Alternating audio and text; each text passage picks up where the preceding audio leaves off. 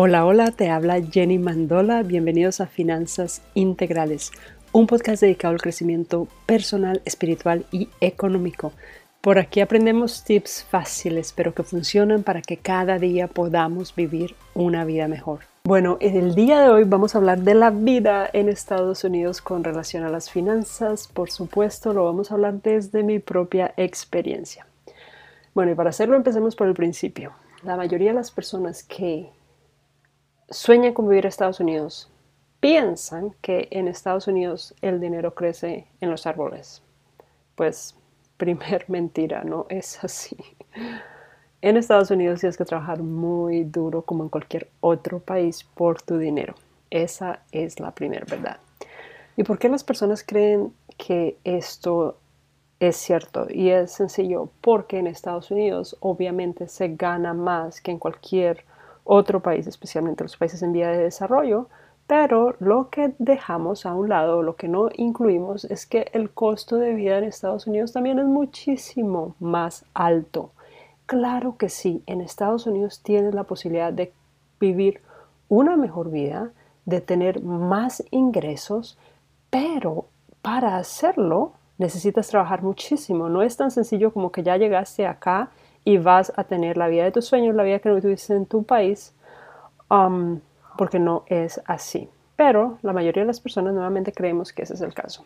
Así como es posible que tú ganes mucho más dinero viniendo a Estados Unidos a trabajar, a ganar en dólares, también es cierto que pagar un arriendo, comprar una casa aquí, comparado con los costos de otros países, digamos, en Sudamérica o en Latinoamérica, es muchísimo, muchísimo más alta que entonces en este país nuevamente ganas más porque el costo de vida es muchísimo más alto comparado con otros países. ¿ok? Entonces ya dejándose claro, pues sigamos. Y debo confesar que yo fui la primera persona que vino a Estados Unidos creyendo, no, aquí la plata crece en los árboles.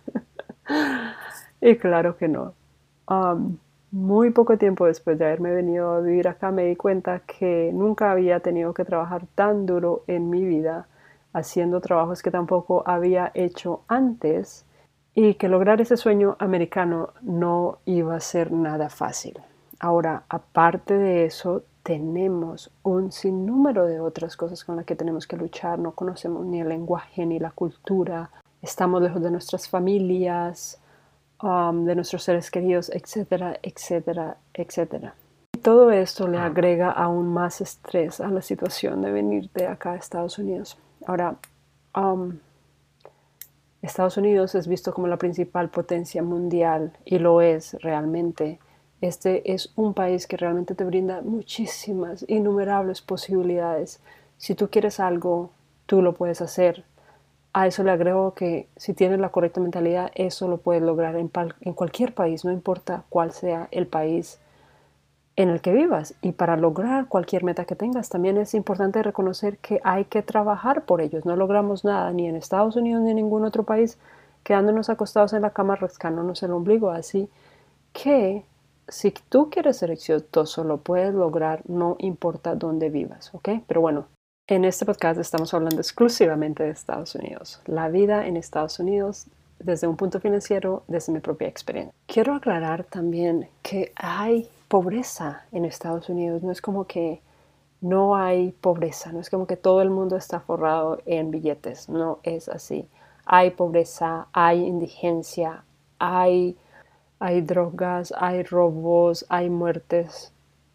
Tú nómbralo, acá también existe Um, así que nuevamente depende de cada persona forjarse un futuro, unas finanzas sólidas o vivir en bancarrota. Así como aquí tal vez haya más posibilidad de crear abundancia, asimismo también hay más posibilidades de caer en la pobreza o en la quiebra, porque la mayoría de las personas acá mismo, como en cualquier otro país, viven al bordo de una bancarrota. ¿Por qué? Por los mismos principios que enseño todo el tiempo. No ahorramos, vivimos por encima de nuestras posibilidades, no tenemos inversiones, dependemos única y exclusivamente de un trabajo y en el momento en que ese trabajo desaparece o en el momento en que nos enfermamos, ya no tenemos esa fuente de ingreso. Así que en uno o dos meses estamos en quiebra. Ahora, no conozco ningún otro país, pueda que los haya, pero no lo conozco, que tenga una mentalidad más consumista que Estados Unidos. Realmente es increíble. Yo ya llevo muchísimo tiempo acá y cada vez me sorprendo cómo estamos en una crisis económica y lo único que tú ves en la calle es gente comprando más, más, más, más. Cuando tú te tomas un momento para mirar qué están comprando, te das cuenta que, estás, que están comprando basura. Lo hacen con la comida, lo hacen con ropa, con zapatos, cosas para el hogar. En Estados Unidos la mayoría de las personas tienen un garaje y ese garaje no sé, el 60% de los casos está lleno de cosas que la gente ha comprado, que no ha utilizado y que no se quiere deshacer de ellas. Muchas personas también arriendan un sitio para poder guardar todas esas cosas extras que tienen, que nunca usaron, que no necesitan y que no se quieren deshacer de ellas. Entonces, imagínate tú una sociedad más consumista que la de Estados Unidos. Yo no creo que la haya. Por eso mismo, aplica lo que dije hace un momento, que estamos tan al borde de caer en la bancarrota porque nos preocupamos solamente por disfrutar, por el compulsivismo, por el impulsivismo de nuestras compras y no nos preocupamos por ahorrar para un día lluvioso. Eso es una gran verdad que pude descubrir viniéndome a Estados Unidos. Ahora, otra de las cosas que pude notar en esta economía es la facilidad tan increíble de obtener crédito. Es increíble. Las líneas de crédito o con tu tarjeta de crédito son extremadamente largas y en ese país tan desarrollado la gente tiene igual de ignorancia con respecto a sus finanzas que en muchos otros de nuestros países latinoamericanos. Así que esa parte también no la podía creer. ¿Cómo la descubrí? Dándome cuenta de de que las personas compraban y compraban y compraban, pero que lo hacían con la tarjeta de crédito, como que dije, wow, wow. Ahora, realmente tú puedes tener buenas bases financieras, buenos hábitos financieros y lograr éxitos financieros increíbles en este país. El problema, nuevamente, es que la mayoría de las personas no los tienen, pero si tú los, los logras, los cultivas, los aplicas, vas a poder tener demasiado éxito con tus finanzas.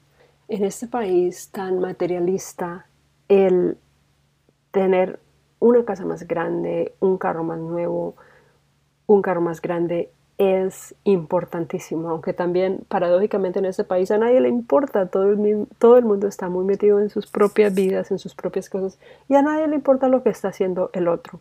Pero las personas quieren que para nuestra familia, que la casa más grande, que el mejor barrio, que un carro más grande, que un carro más nuevo.